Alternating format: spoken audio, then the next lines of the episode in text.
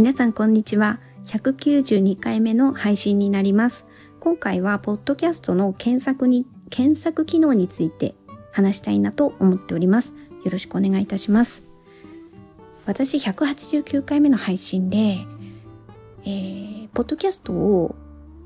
えー、文字起こししてくれる LISTEN に登録したっていう話をしました。で、その時、それを話した時点では、まだ検索機能はなかったんですよね。で、あの、そこから何日か経ちまして、確か5月9日あたりからか、検索ができるようになって、でもその検索っていうのは、タイトルや説明文だけではなくって、本文ですね。文字起こしされた本文からも検索ができるっていう機能が追加されたんですね。で、今ちなみに話してるのは5月11日ですので、まだまだね、やっぱこの日数の動きが早いがゆえに、使いこなせてるとか、こういう活用法ありますとか、そういうタイプの話では、あ、まずはね、ないので、そこだけご理解いただきたいんですけど、ただやっぱこれ、あ、ついたなっていうなんか新たな扉が開いたなみたいな感覚が私の中であって、その、そのことをその鮮度のまま記録に残しておきたかったんですね。なので、まだ活用法までちょっと、あの、言えるまではいけてないんですけれども、今の気持ちをちょっと話したいなって思って収録をしております。で、もともと検索機能は乏しいと思ってました。それは私145回目の配信でも言っているみたいで、あの、詳しく私も何言ったか忘れちゃったんですけど、ただ検索機能は乏しいよねっていうふうには、まあ思っていて、でも、私はそれはあまりネガティブに捉えてはなくって、だからこそいい面もあるっていう感じも思いながら配信をしてるタイプの人なんですよ。だからここは人それぞれどう感じるかはちょっと違うので、私はそこいつも調整をしていた、あの、調整をしていて、なんかいい塩梅、ここまでだったら説明文に書こうかなとか、そういうとこで調整してるんですよ。結局話したことってわからないわけですからね。あの、タイトルとか説明文とかをヒントに見つける人は見つけるでしょうし、それか、もしくはもうすでに、そのポッドキャストずっと聞いていたから、その流れで聞くっていう感じで、えっ、ー、と、皆さんポッドキャスト探したりしてるわけですから。でそういうことを考えた時にどこまで知られていいものかみたいなね。そこを調整しながらずっと配信はしていてでもここの本文が検索されるってことはその調整がもう取っ払われるってことですよね。あらわになるんですよ。例えば今までだったらまあ、先ほども言ったようにそのタイトルと説明文を書くか書かないかっていうところで舵取りできるし、あとは、あの、ポッドキャストって最初こう聞いて途中で止めることだってあるわけで、でも私の場合は結構30分とか話す、話す、多分、ポッドキャストの中では長めかもしれないです。そう思った時に、何分か話していって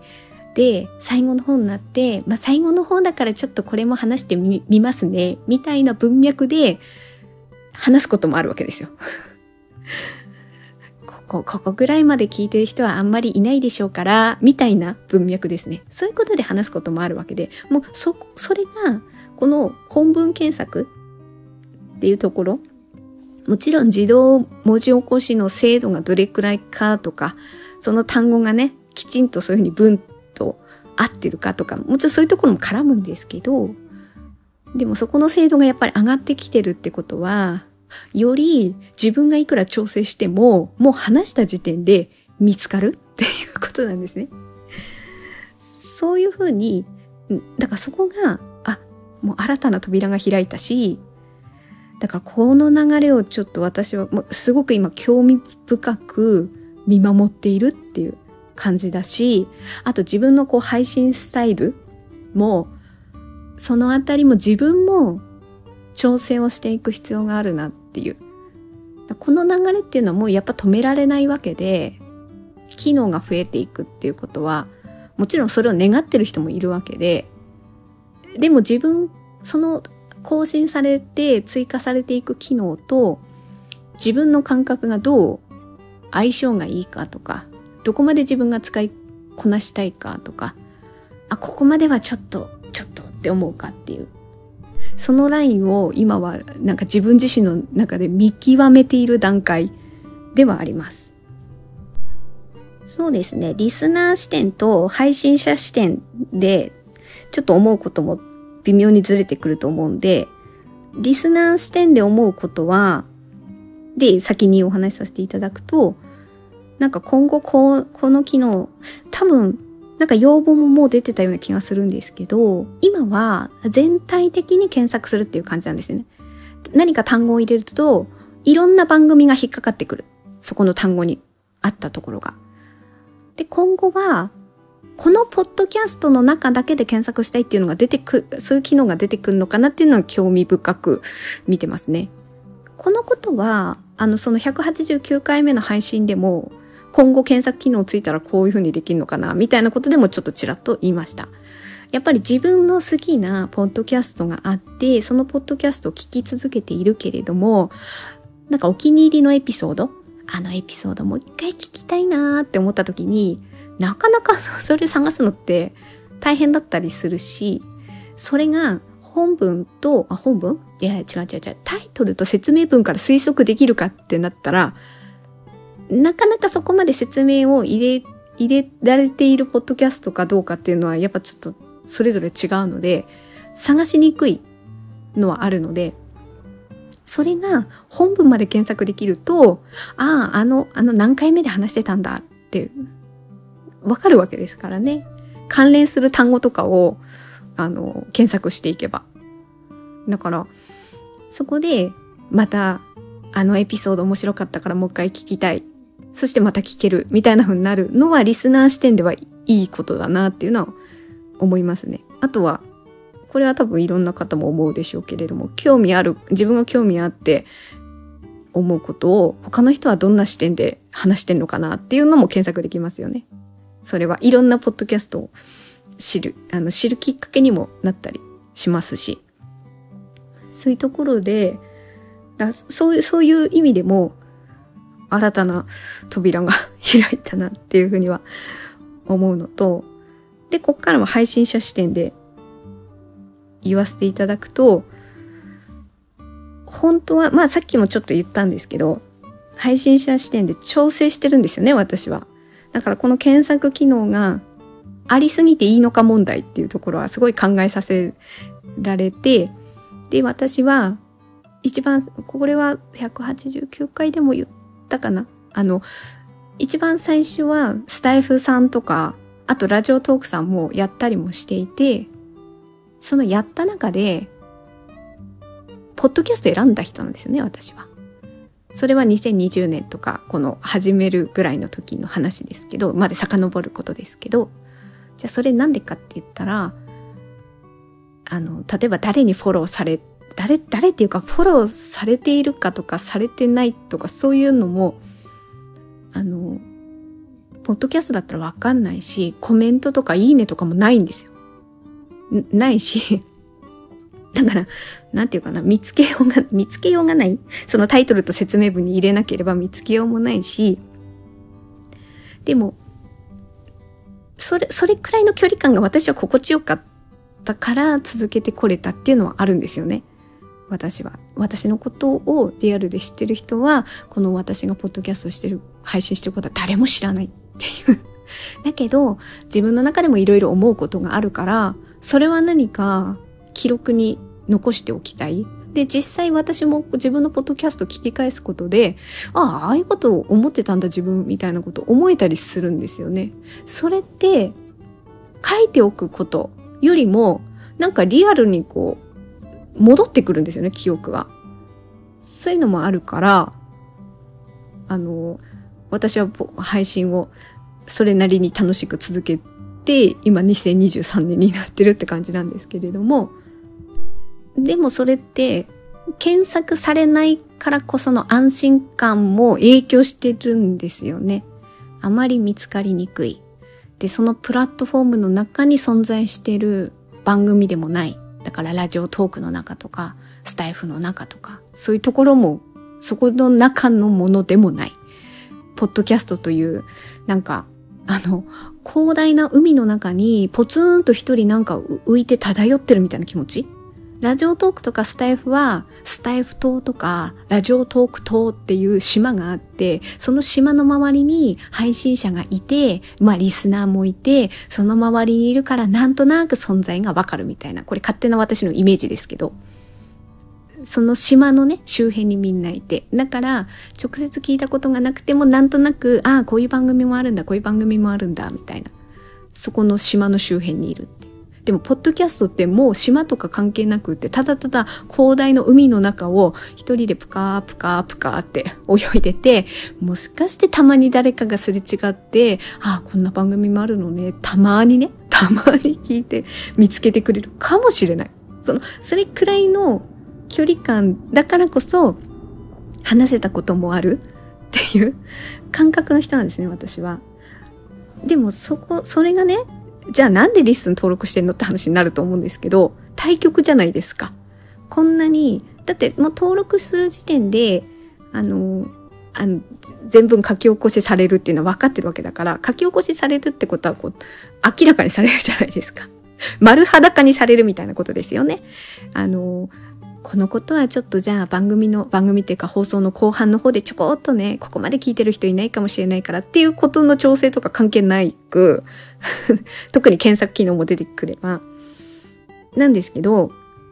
私ね、信じたい気持ちがあるんですよ、ここに。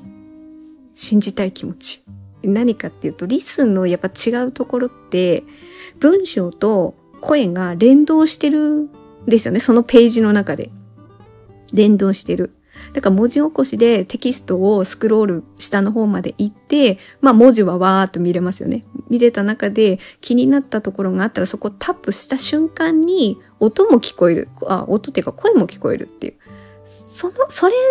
そこにね、何か信じたい気持ちがあるんですよね。きっと文章だけで読んだだけでは、もしかしたらちょっと感覚的な、あの、ニュアンス的な部分が、ちょっと違う意味で取られるかもしれないけど、でも、その瞬間、タップした瞬間、声が聞いたら、声のトーン、明るい声で話してるか、暗い声なのか、熱がこもった感じで話してるのか、それともこう、たどたどしい感じで話してるのか、言いよどんでいるのかとか、声ってそういうとこも乗るんですよ。それを聞き、あの、聞くことで文章と連動することによって、その捉えられ方が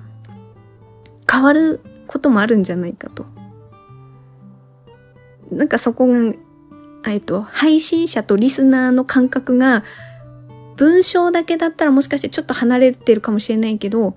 そこに文章プラスその瞬間タップして声が流れることによってリスナーと配信者のこの感覚的な部分のすり合わせがしやすいのではないかと。そこを信じたい気持ちがあるんですよ。その信じたい気持ちがあるからまだ登録してるってことなんですね。例えば、文章化しますと。自動的に文章であの文字起こしバーっとされます。もしこの文章を聞きたいんだったら、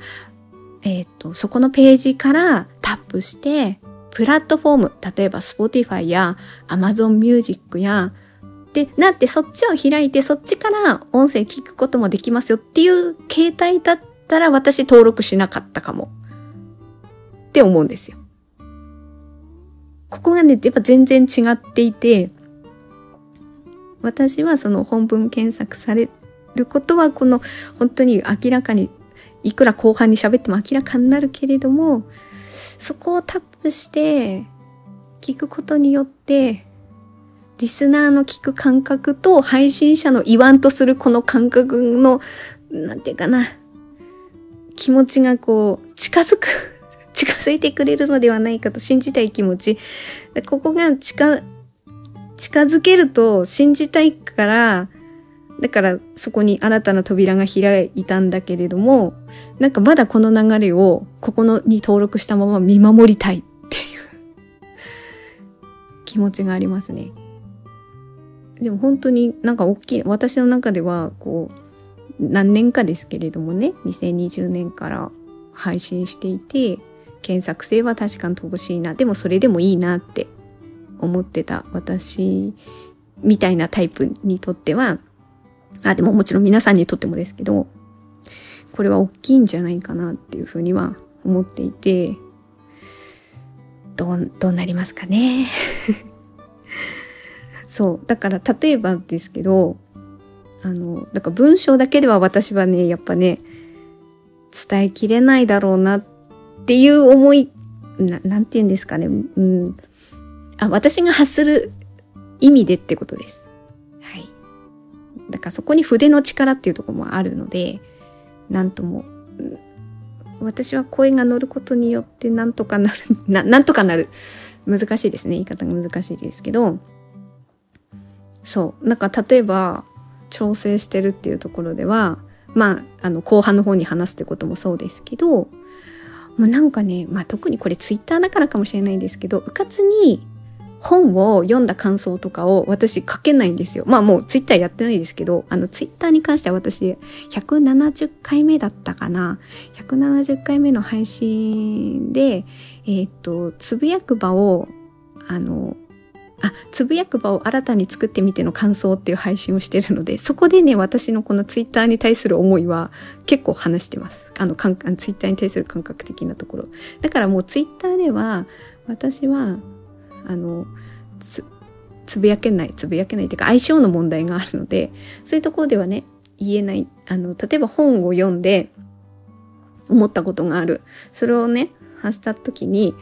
あなんか作者の方ももしかしたらこのタイトルとか自分の名前で検索したらこれを見つけてしまうかもしれないっていうかあのね別にネガティブなことを書くわけでも何でもないんですけどそこに何か私はねなんかこうななんて言うんですかね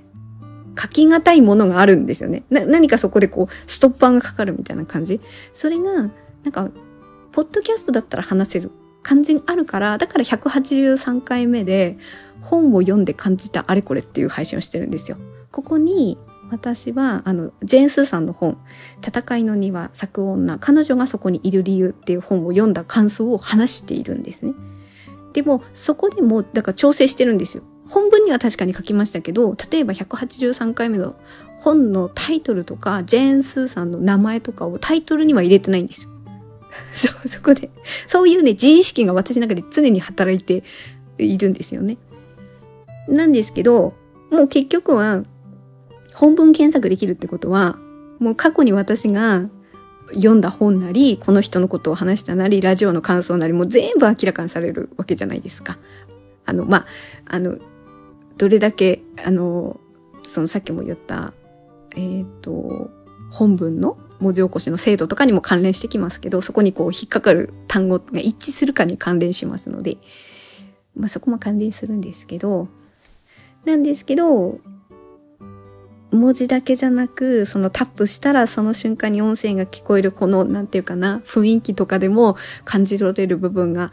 あったら、聞いてくださった方と、こう配信者、まあこの、この番組では私ですけど、そこの、この気持ちがちょっと共有感が近づくんではないかと信じたい。そう、信じたい気持ちが今はありますね。だからそこが、この流れがどう変わるのかを、まあさっきも言いましたけど、本当見守りたいなーって思ったり、あとはこういう風になるからこそこういう風に活用できましたってことも多分ね、皆さん発信されていかれると思うので、ああ、なるほど、こういう使い方もできるんだっていうのを私もちょっと見させていただきたいなとか、今はね、そんな感じで思ってます。ということで今回は、ポッドキャストの検索機能について思うことを、今はまだちょっと、この機能がついたばっかりの、あの、は、初めてのっていうか、ね、感覚を話したので、この辺の雰囲気の変化とか自分の感じ方がどう変わるのかっていうところも、おいおい思うことがあったら、こういう感じで話していければいいかなっていうふうには思っております。最後まで聞いていただいてありがとうございました。程よい一日をお過ごしください。スノでした。